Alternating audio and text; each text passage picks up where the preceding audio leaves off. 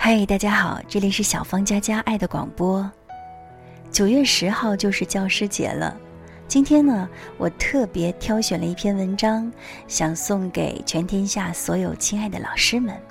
文章的题目叫《温暖怀抱的形状》，作者刘继荣老师。一天的旅游结束后，我们骑马回度假山庄。我特地选了一匹很温顺的马，牵马的是个叫哈桑的男孩，穿绣花的白衬衫，个头虽不低，可他的眼神却分明是个单纯的孩子。哈桑说汉语的时候会脸红，还带着可爱的卷舌音。山路上风景很美，山坡上蒲公英开得蓬蓬勃勃。一阵风吹过，便如大雪纷纷扬扬的飘飞。忽然有马蹄声由远而近，伴随着长长的呼唤，哈桑大惊，匆匆把马拴在树上，满怀歉疚地向我说了声对不起，便一头钻进了树丛。不一会儿啊。一个年轻的男人勒住坐骑，停在我身边，两匹马亲热地蹭着鼻子，坐在马上的我却惊诧不已。那年轻人礼貌地点点头：“你好，我是哈桑的老师，他已经一个星期没来上课了，我来找他。”见我半信半疑，他索性从背包里掏出一沓作业本。翻开来让我看。我虽然看不懂那一页页蓝色的蝌蚪文，但那一丝不苟的红色批阅，却让我相信了他真的是个老师。可任凭老师怎么叫，哈桑就是不出来，连我都开始替他着急了。老师看着天色不早了，便把自己的马拴在树上，留给那个倔强的孩子。他牵着我的马，一步步前行，带自己的学生履行未尽的职责。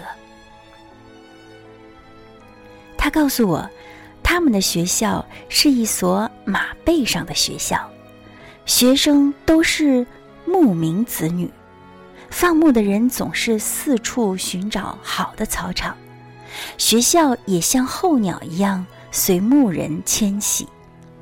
天暖草青的时候在北，冰天雪地的时候在南，从来没有孩子失过学。自前年开始，一座座度假村孔雀般在草原和雪山上开屏。起先，孩子们只是在假期里怯生生地牵着自家的马来载游客，可日子一长。有些孩子便迷上了这里的新鲜热闹，更重要的是，家长们也发现了这里不菲的收入，于是孩子们会不时的逃离课堂，出现在络绎不绝的游客之间。从此，老师们开始了慢慢的寻找之旅。草原太大了。几乎所有的课余时间，他们都颠簸在马背上，从一个景区到另一个景区，从一个蒙古包再到另一个蒙古包，四处寻觅着那些失散了的稚气的脸庞。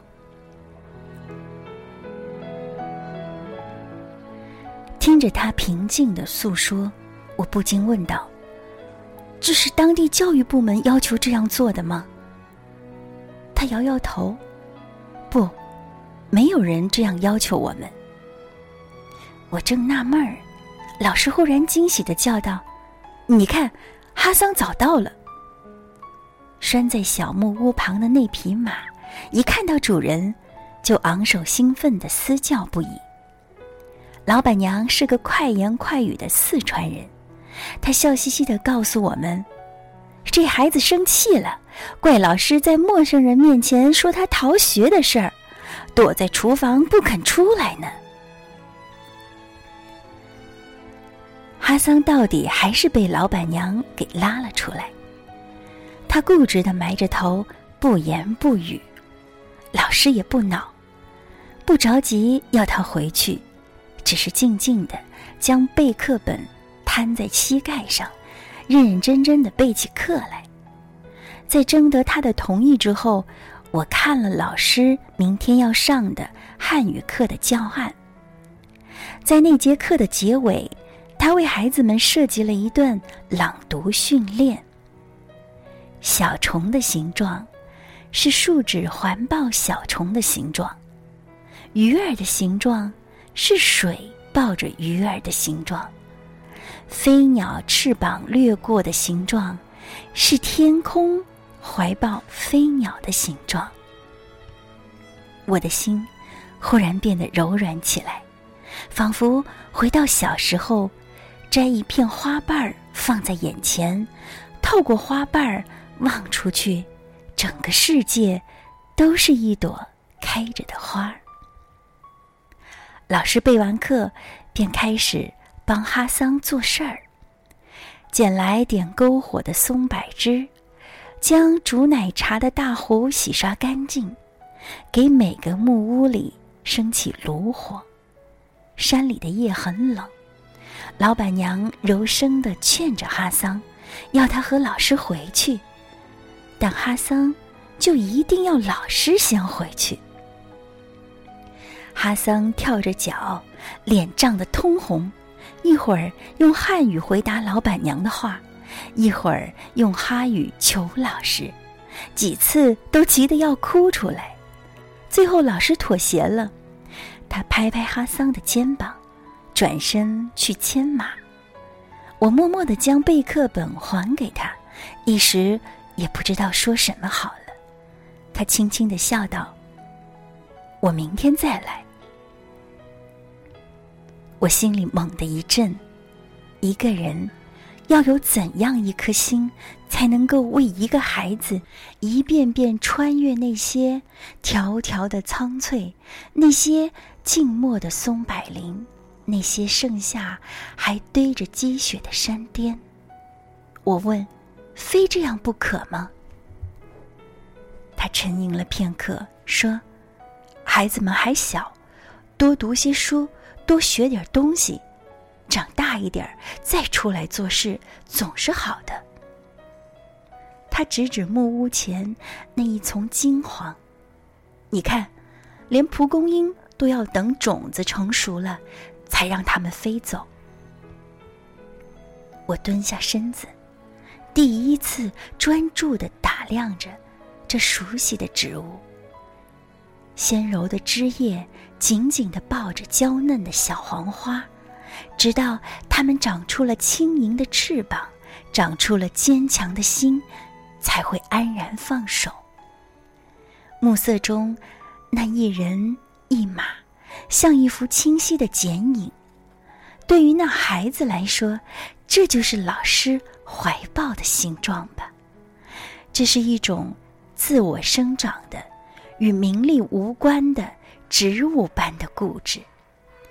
一个人心中有很多爱的人，才会在人生里保持这种倔强的姿势，就像蒲公英，不等到放心时，绝不会放手。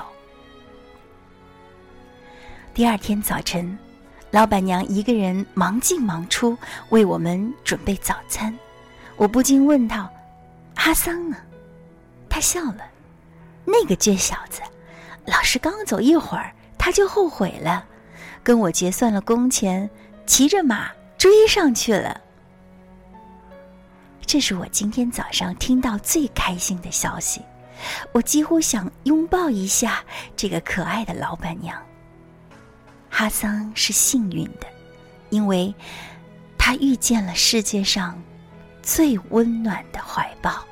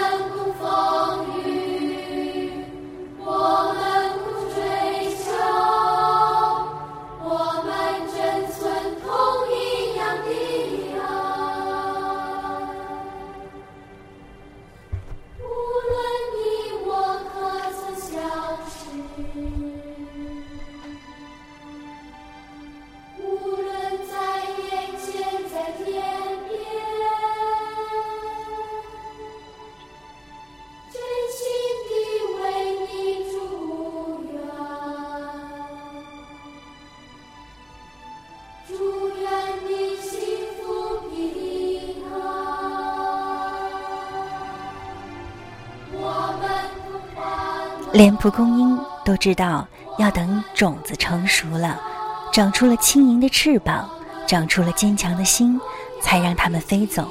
更何况是老师呢？对于他们来说，孩子的成长是他们毕生的事业，又怎么会轻易的放弃呢？